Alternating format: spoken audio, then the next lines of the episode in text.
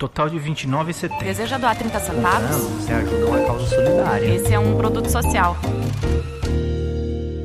Olá, sejam todos muito bem-vindos e muito bem-vindas. Esse é o primeiro episódio do nosso podcast Varejo com Causa, uma plataforma de conteúdo e educação sobre a relação dos varejos brasileiros com a cultura de doação.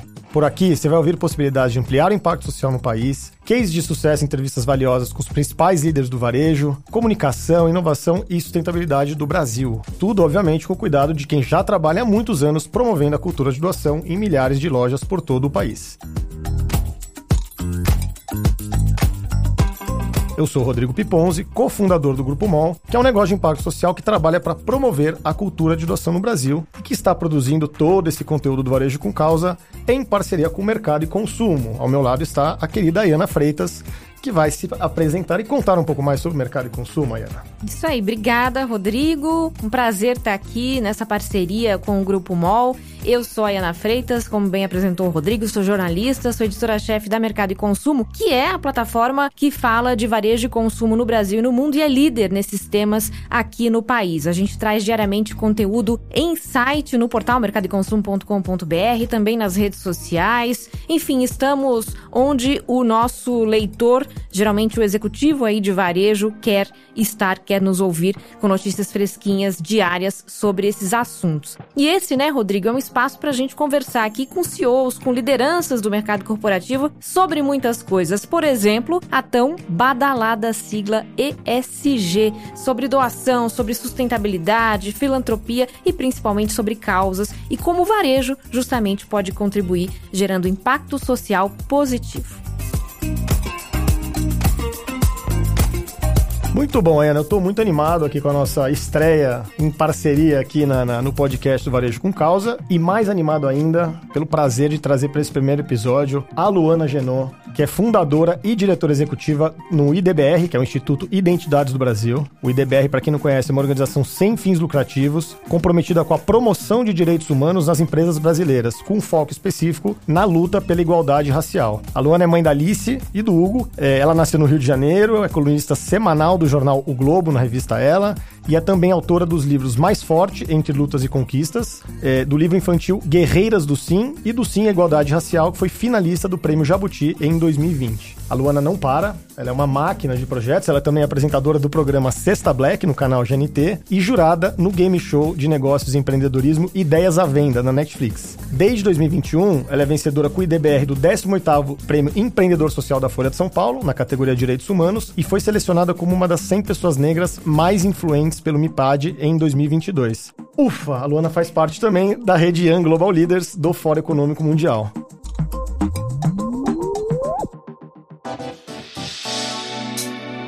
Luana, muito bem-vinda. A gente está muito feliz de te receber para a estreia do nosso podcast Varejo com Causa. Obrigada, gente. É um prazer estar aqui com vocês. Bom, Luana, eu queria começar o nosso papo pedindo justamente para você apresentar o trabalho do, do IDBR, contar um pouco de por que, que vocês existem e como exatamente vocês ajudam as empresas a implementarem as ações de diversidade. E queria também pedir para você contar um pouquinho do prêmio, que é muito legal. É, eu costumo dizer que eu sou uma pessoa que detesta desperdício, né? Eu detesto desperdício de talentos e de tudo que você possa imaginar. É, quando eu percebi que eu estava sendo um talento desperdiçado nas empresas, de por onde eu passava, por conta de ser mulher, negra, periférica, as pessoas olhavam assim e falavam: hum, você não tem perfil de sei lá, gerente, diretora. E algo me dizia, né, pessoas vão chamar isso de intuição feminina ou, enfim, conexão ancestral, me dizia que eu tinha que seguir adiante de outra forma, né? E aí eu segui bastante dessa intuição, né? Não, não, não romantizo em nenhum momento o empreendedorismo, inclusive, tipo, largue tudo, vai empreender, apesar de ter sido um pouco do que eu fiz, mas assim, tinha uma base de,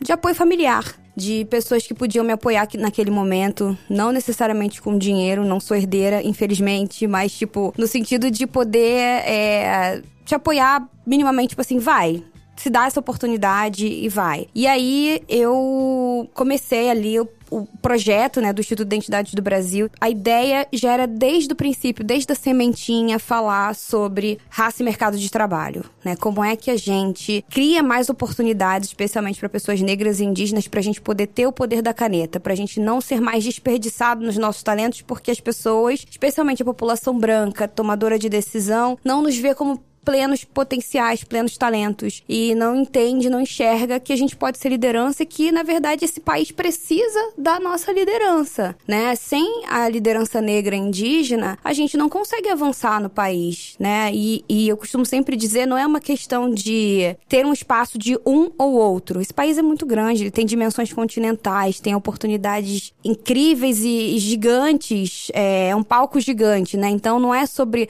a população branca sair do palco, mas de dividir o palco, de um palco gigante que está sendo absolutamente desperdiçado e, desperdiçando muito talento, né? Pensando nessa analogia do desperdício de talentos. Então, o IDBR ele nasce com esse ímpeto. Vamos desperdiçar menos talentos, vamos acelerar a promoção da igualdade racial no mundo do trabalho, fazendo com que as empresas tenham metas, prazos, investimentos para fazer planos de ações e serem mais intencionais não só na contratação de pessoas negras, mas sobretudo na mudança de cultura, de não só mais ver pessoas negras e indígenas como a base da pirâmide, mas como potenciais talentos que precisam estar tá ali também como tomadores de decisão, para você você conseguir mudar, por exemplo, a comunicação da empresa, o compliance da empresa, porque o racismo estrutural ele tá, ele penetra toda a estrutura, não é só sobre contratação, recrutamento, ele penetra mecanismos de promoção, ele penetra aquilo que a gente aprende a reproduzir dentro das empresas, ele está no código de ética, ele está em tudo. Então, a gente faz todo um processo de consultoria para as empresas. Hoje a gente atende, é, a gente alcança mais de 700 mil funcionários. A maioria desses funcionários estão no varejo, inclusive. E essas empresas, elas vêm pelo amor, mas muito pela dor também. E aí a gente está é, trilhando com eles uma jornada, que é a jornada do selo sem igualdade racial, que faz parte do nosso pilar de empregabilidade, né? E a gente alcança essas 700 mil pessoas por ano. A gente também tem um pilar de educação, onde a gente leva letramento para professores e gestores, por exemplo, é, das escolas. A gente está atuante em escolas públicas, hoje mais especialmente no Rio Grande do Sul, com 50 mil professores, expandindo isso para outras regiões do Brasil. E também a gente tem um pilar de engajamento, e aí eu vou falar um pouco sobre o Prêmio Sem Igualdade Racial, que é um pilar onde a gente leva essa educação antirracista, essa educação em prol ali do ESG, mas incluindo a pauta antirracista no E, no S e no G, né, em termos de ambiental, social e de governança, para o Brasil né? E quiçá daqui a pouco para o mundo também, falando, fazendo com que a sociedade, mais do que dizer não ao racismo, diga sim à igualdade racial. Então a gente tem o prêmio Sim à Igualdade Racial. O Rodrigo, ele é um dos nossos anfitriões Uma esse ano. Enorme esse ano. Né? e aí a gente chama justamente grandes lideranças da sociedade civil que fazem a diferença para ecoarem essa voz com a gente, né? De dizer sim à igualdade racial, convocar outras lideranças e empresas a também dizerem sim à igualdade racial, a fazer com que essa mensagem chegue a outras a outros campos da sociedade, né? Porque não é, não é uma causa minha, da Luana somente, é uma causa do Rodrigo, é uma causa da Mol, é uma causa que precisa ser de todo mundo. E aí o prêmio ele é responsável por mapear e reconhecer as principais iniciativas antirracistas em prol da inclusão no país. Geralmente a gente recebe de 5 a 10 mil inscrições ano, então tem muita gente fazendo muita coisa boa. A gente quer jogar um foco de luz sobre essas iniciativas, reconhecer, brindar, celebrar e fazer com que a sociedade entenda que a gente lida com o racismo não só pelo ponto de vista das ações, dos crimes que acontecem, que são e precisam ser denunciados, criminalizados, mas que tem muita gente trabalhando propositivamente para romper com essa estrutura e criar uma sociedade mais justa. Então o prêmio serve para isso. A gente vai rodar o prêmio dia 10 de maio. Todo mundo que está aqui ouvindo convidado para estar tá com a gente. A gente esse ano tem uma parceria especial com a Rede Globo, então não só vamos estar Rô, aqui na no Multishow atingindo ali cerca de 25 milhões de pessoas, mas a gente também vai ter um especial da Globo, isso uma notícia bastante fresca. Então a gente espera atingir 80 milhões de pessoas esse ano, chegar a 80 milhões de pessoas na rede aberta. Sensacional. Você falou aí, Luana, sobre uh, o varejo, né? A participação do varejo, a preocupação que o varejo tem, inclusive, de com essas medidas de inclusão. O varejo não deixa de ser uma porta de entrada para profissionais no Brasil com como certeza. um todo, né? No mundo inteiro. Inclusive para profissionais, como você falou, pretos, periféricos, mulheres, enfim. Agora, uma coisa é a porta de entrada, permitir a entrada. Outra coisa é Exatamente. falar de evolução uh, profissional, de carreira, de salário e tudo mais. Como que o varejo tem se mostrado, se desenvolvido nesse sentido, na sua opinião? Isso tem melhorado? Sim. Alana, você falou muito sobre a porta de entrada que o varejo proporciona. O varejo tem um papel fundamental nisso. Só que a gente precisa ir além dessa porta de entrada, né? E boa parte das varejistas que a gente atende, muitos deles chegam pela dor. Tá? Então, como o varejo, ele é uma porta de entrada muito grande para muita gente, acaba que os casos de dores, né, assim, de um racismo criminal ou, enfim, mais emblemático, digamos assim, acontece. Eu digo que o, o, pior do nosso racismo na sociedade é o estrutural, aquele que acontece no dia a dia, nas piadas, nas, nas tomadas de decisão de contratação, de promoção das pessoas, mas aquele que as pessoas acabam visualizando mais é aquele que é criminal, ou seja, alguém morreu na planta é, da minha loja, alguém foi roubado, alguém roubou. E isso foi configurado como um caso de racismo. E aí essa empresa entende que precisa treinar seus funcionários, que precisa fazer, tomar, tomar alguma decisão, ou ela, inclusive, já foi acionada legalmente. Então, muitas empresas acabam vindo pela dor, né? Eu acho que o varejo, hoje, ele é uma grande parte das empresas ali que a gente atende, né? Desses 700 mil mil colaboradores, certamente ali uns 300 mil são de varejista, fácil, mas é muito ainda por esse processo da dor. É, faz parte de uma conta histórica do Brasil. Não tem muito para onde escapar. Se você é uma grande varejista, certamente você vai ter que lutar mais fortemente contra o assédio, contra o racismo, contra diversas questões estruturais, porque você já tem uma parte de uma estrutura que representa a sociedade brasileira e todas as suas chagas, todas as suas questões. Então, que tal promover ciclos de treinamento, de letramento constantes não só para sua base, né? Porque obviamente o vendedor que está ali na ponta de um PDV, de um ponto de venda, ele é responsável muito por carregar ali o nome da marca e tal, mas sobretudo a alta gestão, para que justamente esse vendedor da ponta, que muitas vezes são mulheres, negros, indígenas, periféricos, para que ele possa não só, enfim, ser treinado para ter uma educação antirracista que geralmente não vem de casa, né? E justamente as pessoas reproduzem muitos dos seus racismos, sexismos, machismos ali no ponto de venda, mas mas isso também tem, precisa fazer parte da alta cúpula, da gestão, até para que essa pessoa tenha um projeto de carreira. E aí o que a gente percebe também, que outra dor do varejo, é que quem está liderando esse varejo muitas vezes não vê quem está chegando ali na porta de entrada como um potencial sucessor, inclusive,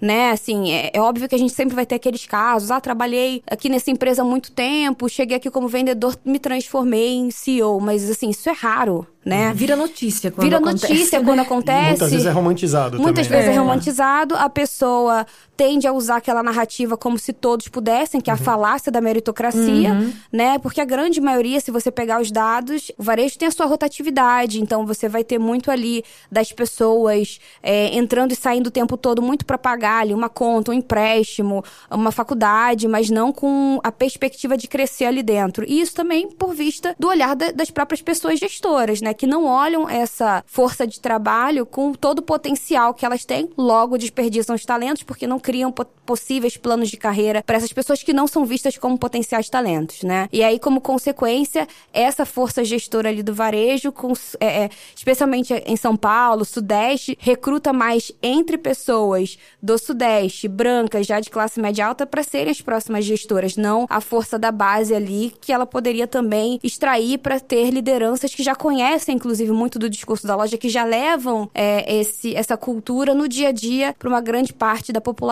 Então, acho que o varejo ainda tem muito a trilhar no que diz respeito a questões antirracistas, pela igualdade de gênero, de uma forma muito propositiva. Acho que isso ainda é um ideal. A gente precisa ainda construir mais planos de ação, que o varejo consiga se conscientizar mais da necessidade de treinamento, não só técnico em relação a determinado produto é, ali que está sendo vendido, mas em relação a toda uma questão estrutural do país, especialmente entre os tomadores de decisão, mas também, obviamente, a base, e que se aproveite mais dessa base para criar um pipeline de talentos mais produtivo que possa ir escalando e subindo nessa trilha de carreira do varejo.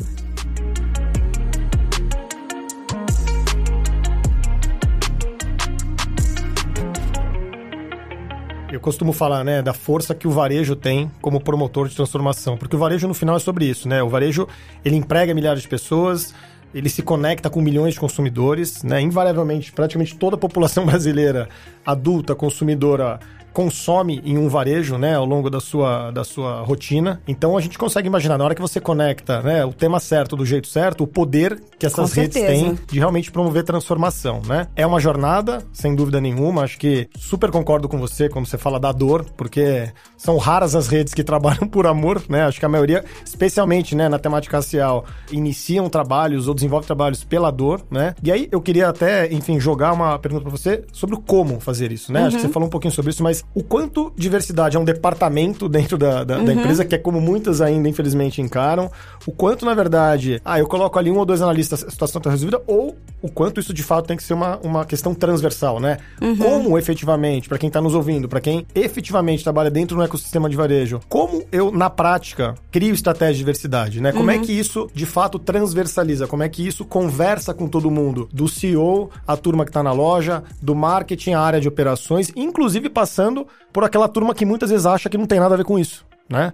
E Com que, na certeza. verdade, a gente sabe muito bem, quando é mal feito, estoura escândalo, estoura uma série de problemas que, obviamente, batem de volta na própria rede, né? Rô, eu acredito que essencialmente para criar todo um mecanismo de inclusão que seja perene é necessário orçamento. Tá? E orçamento proporcional ao faturamento. Muitas empresas querem falar sobre diversidade e inclusão, mas dedicam uma parte ínfima do seu orçamento, do seu faturamento para a temática, né? E aí vou falar aqui sobre dados gerais que a gente mesmo acompanha em relação às, estratégias das empresas. Quando a gente passou de pontos de venda é, mais físicos para pontos de vendas digitais, a gente viu um grande investimento das varejistas em e-commerce, por exemplo, e eram investimentos pesados. Agora, quando a gente está falando sobre inclusão, as empresas entendem que pelo amor ou pela dor, elas precisam ser mais inclusivas, mas elas não investem proporcionalmente seus faturamentos, suas receitas no tema. Então, muitas ficam à mercê de efemérides, né? Ah, o Dia das Mulheres, o Dia da Consciência Negra, ah, porque eu sofri um caso de dor, aí eu contrato uma consultoria para sanar uma crise e depois eu paro de fazer isso porque isso não tá no centro da estratégia do meu negócio. Então, da pequena a grande, a nossa sugestão sempre vai ser: coloque isso no bônus dos executivos e cascateie esse bônus não só em relação a, aos recursos humanos, né? Quem, quem for profissional, a profissional de RH. Isso precisa ser cascateado para toda empresa. Se a empresa consegue avançar no tema, ela ganha com isso. E se isso está atrelado ao ganho financeiro, todo mundo entende que faz parte de uma estratégia do negócio. E precisa ser assim. Então, assim, a transversalidade que a gente tem visto aplicada na prática, ela está atrelada a bônus. Ela está atrelada a você conseguir entender que isso precisa fazer parte do negócio. E bônus, naturalmente, estão conectados a indicadores, a métricas muito Bônus claras, né? estão indicados a, indi- a indicadores, de novo, não só em relação ao recrutamento, porque muitas empresas podem dizer assim: ah, mas eu não estou recrutando, meu ciclo de recrutamento não é tão alto, mas você tem um ciclo de promoção, você tem um ciclo de, por exemplo, de contratação de fornecedores para prestar um determinado serviço, então você pode colocar ali uma meta de ah, quantas mulheres, quantos negros ali eu contrato. Dá para fazer isso é, de uma forma que caiba dentro do que é a cultura da empresa e do seu tamanho, né? E aí, quando a gente fala sobre bônus, algumas empresas, especialmente pequenas e médias, vão dizer assim: ah, mas eu sou tão pequenininho. Mas você tem mecanismos de incentivo ali, de fazer com que algo seja transversal, de criar uma certa cenourinha para que todo mundo se veja parte dessa meta, né? E aí, obviamente, criar os indicadores adequados, enfim. E uma outra questão que eu acho que é importante desmistificar dentro do varejo aqui é a questão de que tem que ser algo genuíno, de que tem que ser algo que venha do coração. Não tô dizendo que não precise ser, mas é uma coisa que a gente não tem como medir. Eu não tenho como medir o quanto seu coração bate forte por uma determinada causa. Então isso precisa ser objetivo né? Porque vai ter gente que vai ter uma maior abertura e, e, porque, ah, eu tenho um filho negro, eu tenho um filho que é uma pessoa com deficiência, isso toca meu coração. E que bom que toca o coração, que você tem uma afinidade, repertório. Mas tem gente que não vai ter tanto repertório. Então a gente não pode partir do princípio que todo mundo vai fazer isso pela boa vontade ou voluntariamente. Então, por isso a questão do bônus, a questão de ter métricas mais objetivas, indicadores ajuda. Porque muitas empresas falam assim: ah, mas você acha que é verdadeira a vontade das empresas? Sinceramente, nós, como Instituto Identidade do Brasil, a gente não tem como medir a verdade no coração das pessoas. A gente tem como medir se a empresa está avançando nos seus indicadores em relação não só, de novo, à contratação, mas à promoção, à comunicação, ao seu compliance, é, enfim, a, a, a todos esses indicadores juntos ou não. Então, métricas mais objetivas ao invés de só falar sobre questões genuínas, né? A genuinidade, eu acho que se constrói a partir dos resultados que você mostra. Efetivas e, como você falou, não pontuais, né? Não por Não causa de pontuais, momentos específicos, exatamente. né? Algo que esteja realmente no radar da empresa durante todo o tempo. Exatamente. É, você estava falando aí de colocar isso na meta, né? Falar até de bônus, enfim, dar uma, uma concretizada até aí, né? Nessa Exato. questão dentro da empresa. Quando a gente fala do negócio. E quando a gente fala do resultado que essas iniciativas podem, pode ter, o resultado que essas inicia- iniciativas pode ter para o negócio. Em termos de ah, ser- serem boas mesmo, lucrativas até, enfim. Exatamente. Ter um, um, eh, fornecerem um retorno bom para o negócio. Qual é a lógica? Que sentido isso faz aí para você? Quando a gente está falando sobre igualdade racial, igualdade de gênero, enfim, acho que a primeira coisa que a gente pode precisa considerar que são mecanismos e, e, questões legais no nosso país, né? Porque a gente muitas vezes quer colar, copiar e colar a realidade, por exemplo, ah, mas na França não se faz uhum. assim, ou nos Estados Unidos se faz assim. Acho que são questões que são questões globais, mas que têm nuances locais importantes. Então, no nosso país a gente tem o Estatuto da Mulher, o Estatuto da Igualdade Racial, o Estatuto da Pessoa com Deficiência, que são mecanismos legais que provocam a sociedade a avançar. Mas a lei, só no papel, ela não é válida. A gente, a gente que precisa fazer valer essa lei. E aí, primeiro parto do princípio que isso é legal no nosso país, né? Então faz parte de algo ético dentro dos princípios constitucionais e tal. E não só é constitucional, como é lucrativo, né? A gente fez uma pesquisa no IDBR que mostra que produtividade está relacionado a maior avanço na pauta racial e de gênero, né? Cada 10% de avanços que você tem ali em relação à contratação, promoção, você tem um aumento de 4, 5% da produtividade. Você está falando, por exemplo, objetivamente, de quando você inclui mais pessoas negras e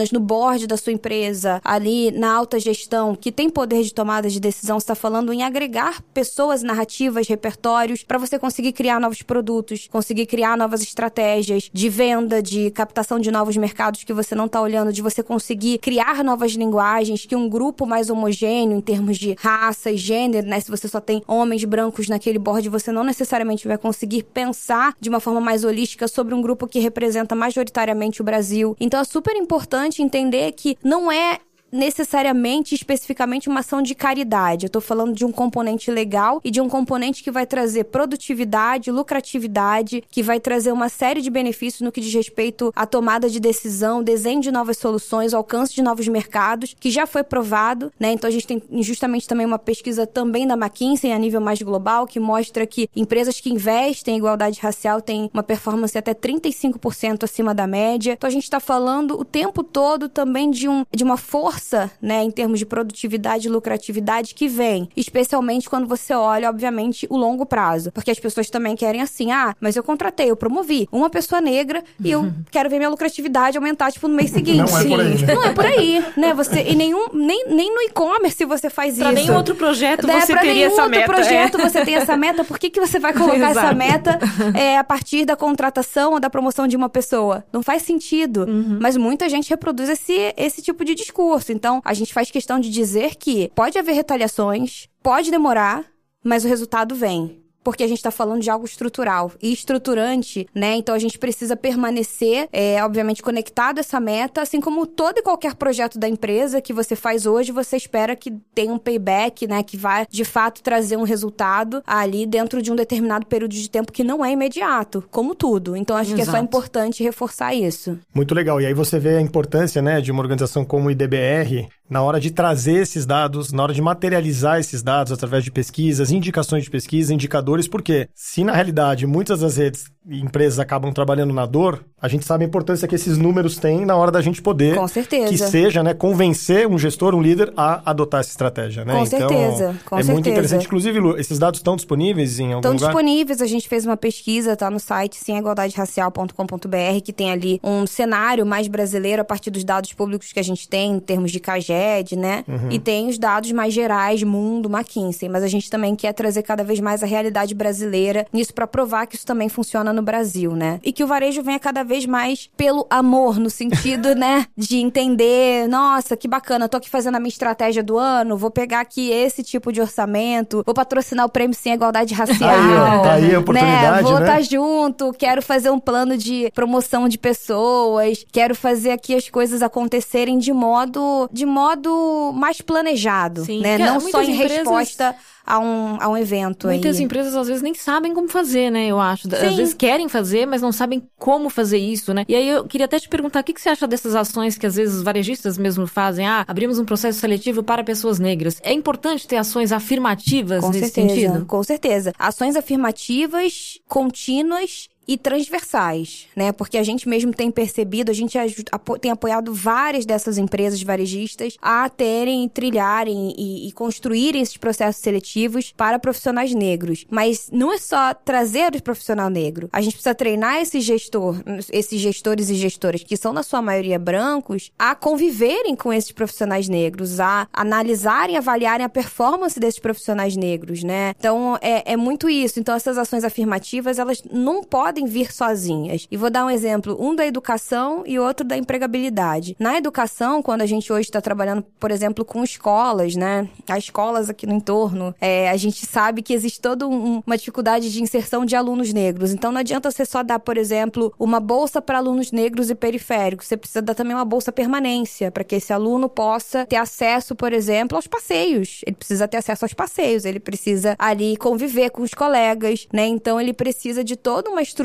também financeira para se manter nesse espaço. Muitas vezes até apoio à saúde mental, porque se você é solitário dentro de determinados ambientes, aquilo te causa depressão, aquilo te causa um desânimo e você tem tende a ter mais, por exemplo, evasão. A mesma coisa para o ambiente corporativo, né? A gente precisa entender que quando a gente faz uma determinada ação afirmativa, essa ação afirmativa ela não pode vir sozinha. Então muitas empresas se frustram falando: "Ah, mas eu fiz isso, não deu certo". Mas você fez isso e, né, qual era o plano para usar aqui um termo que o que o Rose usou para transversalizar isso? Porque você precisa pensar que isso é uma jornada. Eu não posso achar que trazer os profissionais negros, indígenas, mulheres, pessoas com deficiência tão somente como uma ação isolada vai mudar meus indicadores. Eu preciso criar esses, é, é obviamente essa ação que é uma ação extremamente importante e de novo, é legal fazer isso no nosso país, não há nada de ilegal, pelo contrário, porque eu tô falando isso porque muitas empresas nem sabem sobre o quanto isso é legal, né, juridicamente no nosso país. Então, o quanto isso é possível legalmente e entender que eu preciso criar uma série de outros planos, inclusive para treinar o CEO, para, por exemplo, não fazer um comentário absolutamente agressivo para quem ouve, mas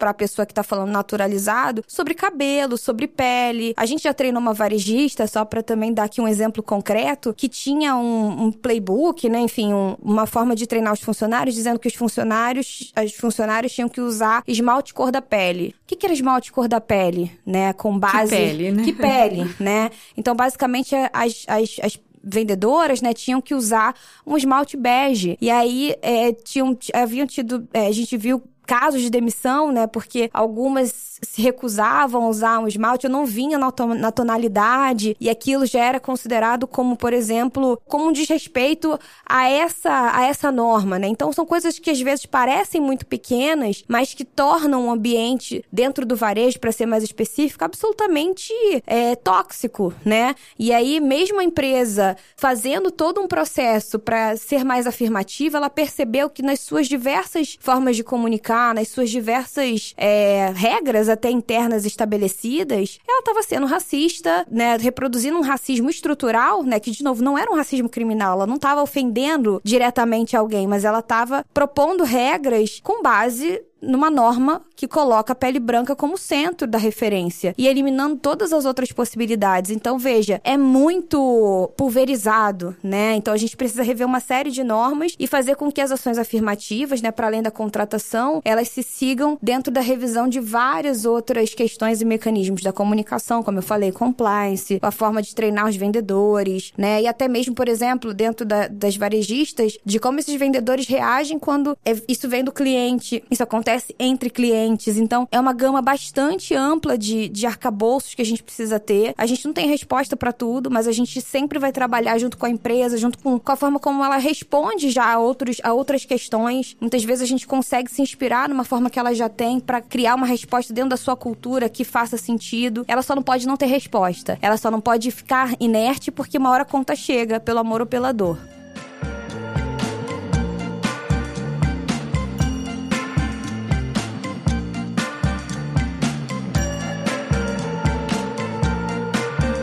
E aí eu queria até ampliar um pouco, né, como é que a gente gera escala para tudo isso, porque a gente está falando muito do recorte setor privado, né, e obviamente com um recorte ainda maior de varejo, mas a gente sabe como é importante que essa pauta, obviamente, esteja conectada com o governo, com o poder público. Com e você certeza. tem circulado muito em Brasília, né, eu tenho visto você cada hora ali numa conversa com um ministério diferente. Sim. Você estava comentando aí um pouquinho sobre isso antes da nossa conversa aqui, e eu queria que você falasse um pouco, né, um pouco do do que tem sido essa, essa pauta em Brasília Sim. e da importância que você enxerga não só de estar levando né, essa pauta e a força que a sua palavra tem para esse ambiente público, especialmente nessa troca de governo, que entendo eu que dá muito mais abertura para essa conversa, mas também na forma como a gente conecta o que acontece lá em Brasília com o que acontece no setor privado, né? Porque imagino que na hora que essa pauta tá ali dentro, ganhando força, ganhando estrutura, existe uma, um outro tipo de conversa para você descer isso pro setor privado também. Com certeza, Rô. Então, eu acredito muito que a igualdade racial, assim como a igualdade de gênero, enfim, quando a gente vai falar sobre direitos humanos como um todo, ela precisa perpassar o público e o privado. Quando eu falei aqui anteriormente, por exemplo, sobre o fato da igualdade racial ter, por exemplo, respaldo na Lei 12.288, quem cunha isso? É o poder público. Então, o poder público, ele é espelho e farol para o setor privado, embora, obviamente, a grande parte dos empregos sejam gerados no setor privado, né? A gente tem uma proporção aí muito grande de empregos do setor privado, bem maior até do que o do público, mas é o setor público que cria a base ali, a estrutura. E aí eu acho que é importante, né, esse diálogo contínuo com o setor público e privado. A gente, na verdade, é, desde a nossa criação, a gente sempre tentou dialogar com o setor público, tá? E isso precisa ser independente de governos, independente de qual partido é, no poder, enfim. Só que em alguns momentos a gente tem mais, em outros momentos a gente tem menos aberturas né? E o que a gente percebeu foi que na gestão atual a gente tem mais abertura, mais abertura para provocar diálogos em relação à promoção da igualdade racial de modo mais efetivo. Então, é o momento da gente dialogar e, sobretudo, criar políticas afirmativas concretas para fazer avançar aquelas que já foram criadas. Se eu falei já da criação do, do ali do Estatuto da Igualdade Racial, que data de 2010, eu tô falando agora que a gente precisa ir revisando esses mecanismos para eles conseguirem avançar. Por exemplo, a nossa pauta em Brasília tem sido muito como é que a gente pode fazer com que esse Estatuto da Igualdade Racial, especialmente relativo ao mercado de trabalho, que ele tenha mais incidência nas empresas para poder ou dar incentivos fiscais ou promover algum tipo de obrigatoriedade para que as empresas avancem e aí independente do amor ou da dor, mas por um mecanismo realmente público, né, falando, vocês precisam avançar, que, que o, o poder público suba a régua para que as empresas avancem com mais velocidade nessas questões. Então a gente acredita que é possível fazer fazer com que esse diálogo, dentro do, do que a gente considera estrutural ali do poder público, possa fomentar avanços mais rápidos também dentro do poder privado, né? Que eu acho que essa é a grande questão. Então, eu falei sobre o quanto é importante a gente dialogar, independente da pasta, né? Não tô falando aqui de esquerda, direita, centro, tô falando de todos os governos que precisam receber esse diálogo, porque é uma demanda absolutamente necessária, da qual o Brasil E- tem e uma dívida histórica e Né? contínua, porque a gente não pode parar. Uhum. Tô falando que as coisas não acontecem de modo imediato e automático, né? Porque, ah, porque a gente tem agora um governo X que tem mais adesão à pauta. Mas não vão acontecer de formas imediatas. Inclusive, Rô, nas conversas e andanças de Brasília, a gente percebeu que se a gente não pautar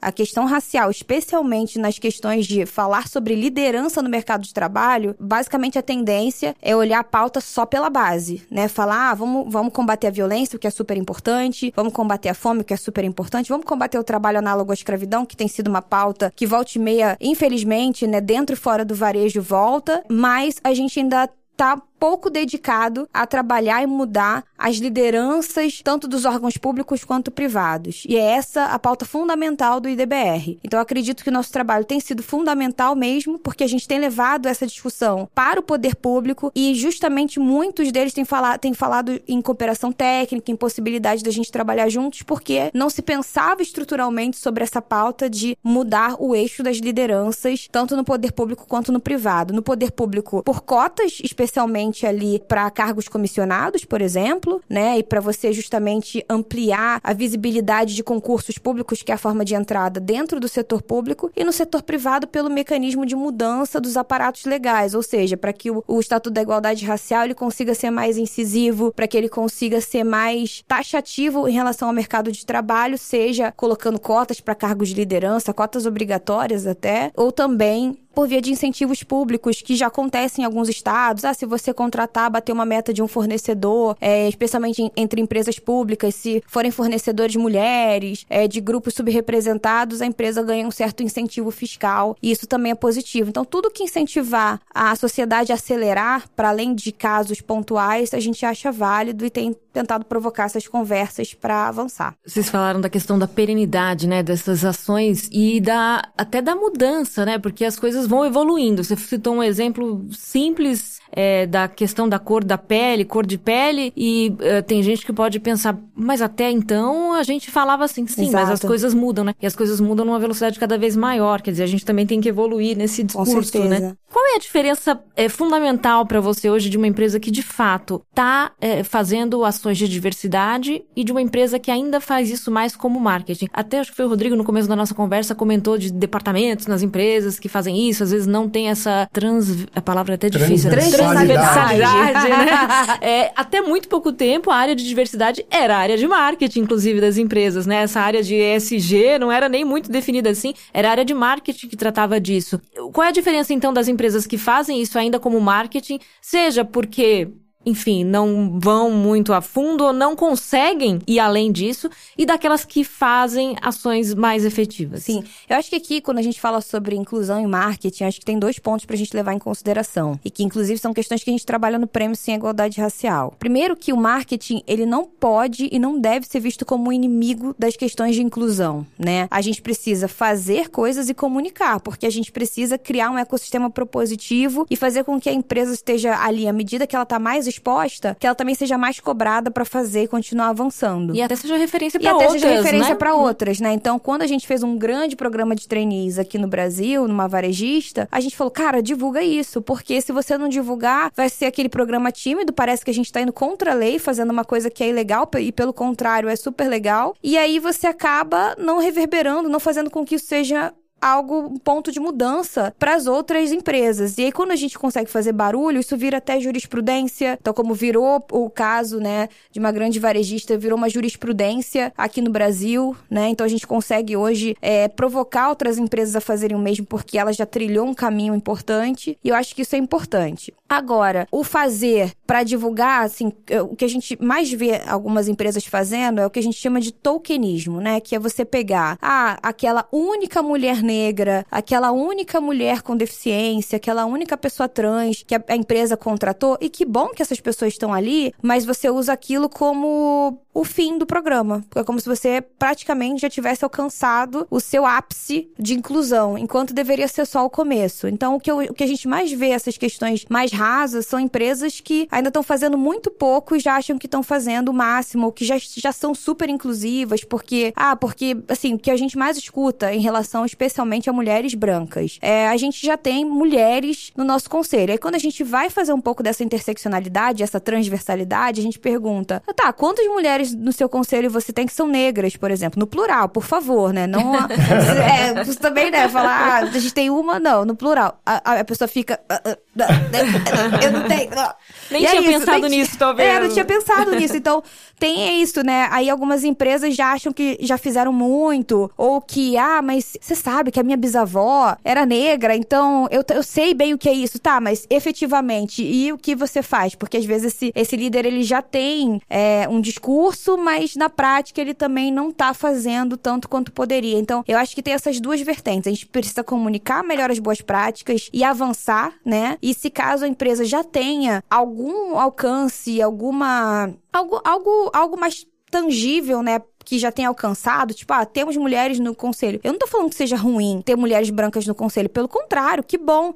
E agora, cadê as Vamos mulheres além, né? negras? Isso. Cadê as mulheres. passo. É, cadê as mulheres indígenas? Cadê as mulheres com deficiência? E por aí vai. Então você é, entender e interseccionalizar esse, esse indicador para ir além. Então acho que esse, esse o marketing ele é, ele é bom, ele é positivo, e ele precisa ser feito. Mas a gente não pode parar só no passo um. A gente tem que dar o dois, o três, o quatro, o cinco e atrelar, obviamente, ao bônus de quem tá fazendo, para justamente motivar sempre a avançar cada vez mais. E bom, a gente tá chegando no nosso, no nosso tempo aqui, Ah. mas eu queria te fazer uma última pergunta, porque eu não podia deixar de fazer essa pergunta. Pra quem não sabe, eu e a Luana, nós estivemos juntos esse ano lá em Davos, né? no Total, encontro pegamos do- um trem, inclusive. Pegamos um trem junto, de Paris para Davos, sete horas juntos.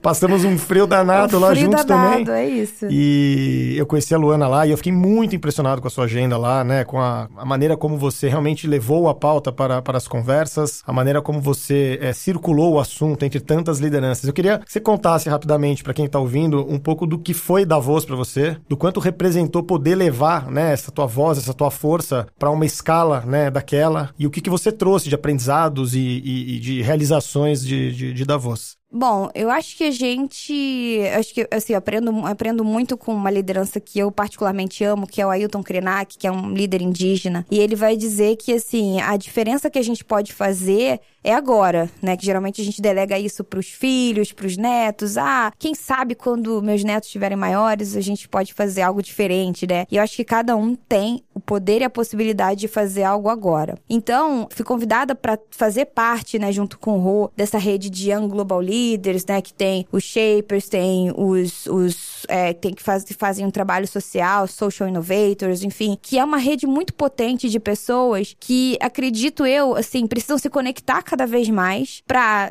cada um dentro daquilo que já trabalha, que já faz a diferença, conseguir se unir e se potencializar ainda mais. Então acredito que o nosso encontro foi muito é isso, por né? esse é isso, por essa questão. Juntos somos ainda mais fortes, né? Acho que isso é bastante potente, eu acredito muito nisso. Então fui lá para me conectar com outras lideranças, para aprender sobre outras realidades. E eu acho que também venho passando por um momento, né, assim, é, acho que o mundo, né, não automaticamente, mas por fruto de várias lutas, onde algumas instâncias estão sendo mais intencionais em relação à presença de pessoas negras do sul global. E eu venho dentro dessa toada. E aí eu quero até fazer um adendo aqui que eu acho muito importante. Se alguém convida você, mulher, pessoa com deficiência, indígena, para estar tá num lugar porque quer ser mais afirmativo, né? Porque esse lugar quer ter cotas, vá.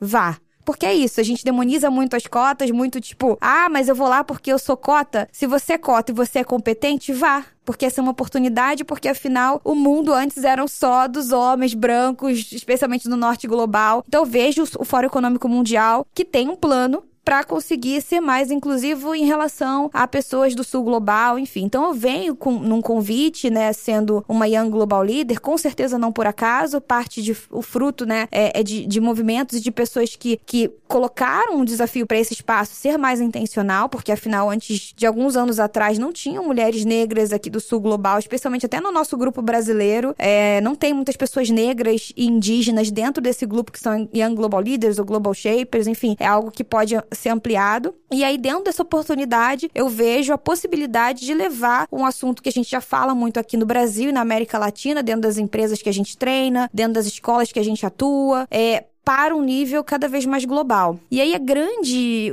a grande surpresa e o grande desafio, né, porque os dois andam juntos, é você entender que existe de fato esse problema do, da, da questão racial e étnica, mais especificamente globalmente, mas que existem nuances locais. Então, dentro desse espaço, eu me conecto, por exemplo, com um grupo do Nepal que sofre com problemas de castas. E eu vejo e me espelho muito na realidade que eles estão enfrentando lá, mas sei que são problemas parecidos, mas que têm contextos locais diferentes. E aí, a minha contestação dentro de um espaço como Fórum Econômico Mundial é: vamos construir uma agenda global para falar sobre inclusão no mercado de trabalho, mas também respeitando as nuances locais, porque senão o nosso reflexo, né, pensando aí em mundo, especialmente o um mundo liderado aí por lideranças brancas do norte global, é dizer: "Ah, vamos pegar uma política de inclusão dos Estados Unidos, copiar e colar para todo mundo que tá tudo certo". E aí a minha voz ali é para dizer: "Ei, não é exatamente assim. A gente precisa criar um programa de inclusão que tenha a cara do Brasil, outro programa de inclusão que tenha a cara do México, México, outro programa de inclusão que tem a cara do Nepal, embora a gente tenha o mesmo problema, mas são nuances diferentes. Então eu acho que eles me chamam porque eles também precisavam dessa voz, eles precisavam desse contraponto que faltava, que é de novo a grande a grande vantagem da inclusão quando você está fazendo isso não é um favor para a pessoa que você inclui, é um favor muitas vezes para você mesmo que está faltando voz ali dentro do seu grupo que possa contrapor opiniões que parecem absolutamente irrefutáveis, mas não são. E aí eu acho que todo mundo ganha com isso. Eu ganho por trocar com outros líderes, eles ganham também uma pessoa crítica que consegue levar ali a sua experiência, a sua bagagem para também contribuir com uma discussão global que precisa avançar. Porque as grandes economias, quando a gente fala sobre futuro do trabalho, quando a gente fala sobre diversificação de trading, quando a gente fala sobre mercado de capitais, a gente não consegue avançar se a gente deixa boa parte das pessoas para trás. Então, meu papel é fazer com que as empresas, os governos, as sociedades, elas pensem cada uma a sua maneira é, em desperdiçar menos talentos. Então, a gente está trabalhando junto com o fórum também para compor e construir um congresso, quem sabe aí em 2025, né? Um congresso internacional de inclusão e mercado de trabalho, que se debruce globalmente a essa questão, mas respeitando ali os, as nuances e contextos globais. Então, esses são também os próximos passos aí dentro do Fórum Econômico Mundial. Uau, incrível. Torcendo pra sair, então, até 2025. É isso. Daria pra gravar um Chama a galera pra podcast. patrocinar. Vem, aí. gente! Daria de gravar um podcast de sete horas nessa viagem de trem que vocês fizeram eh, Daria, da voz daria. aí, A gente hein? começou lá, Nossa, na verdade, a nossa. ensaiar. É isso, é isso. A gente já tinha feito lá, se já tivesse gravado. E a gente também, é- é- nós somos seres do sol, né? Porque o Rô é praiano, eu também. E a gente tava ali congelando, mas aí se aquecendo, falando, né? É verdade. Né? A gente fala bastante, então a gente tava ali se aquecendo no trem, Sete falando, horas foi pouco, conversando. né? Foi pouco. E o Passou tema rápido. rende, né? O tema tem que falar mesmo, tem muita coisa pra se falar, né? É isso. É muito bom, mas infelizmente, como tudo tem tempo, né? A gente é, tem que encerrar por aqui. Lu, queria te agradecer imensamente. Te Foi agradeço, assim. Rô. Não poderia ter tido uma estreia melhor, né? Pois é, demais. Como eu falei, poderia ficar muito mais tempo aqui ouvindo, Ah, né? eu também, gente. Delicioso falar com vocês.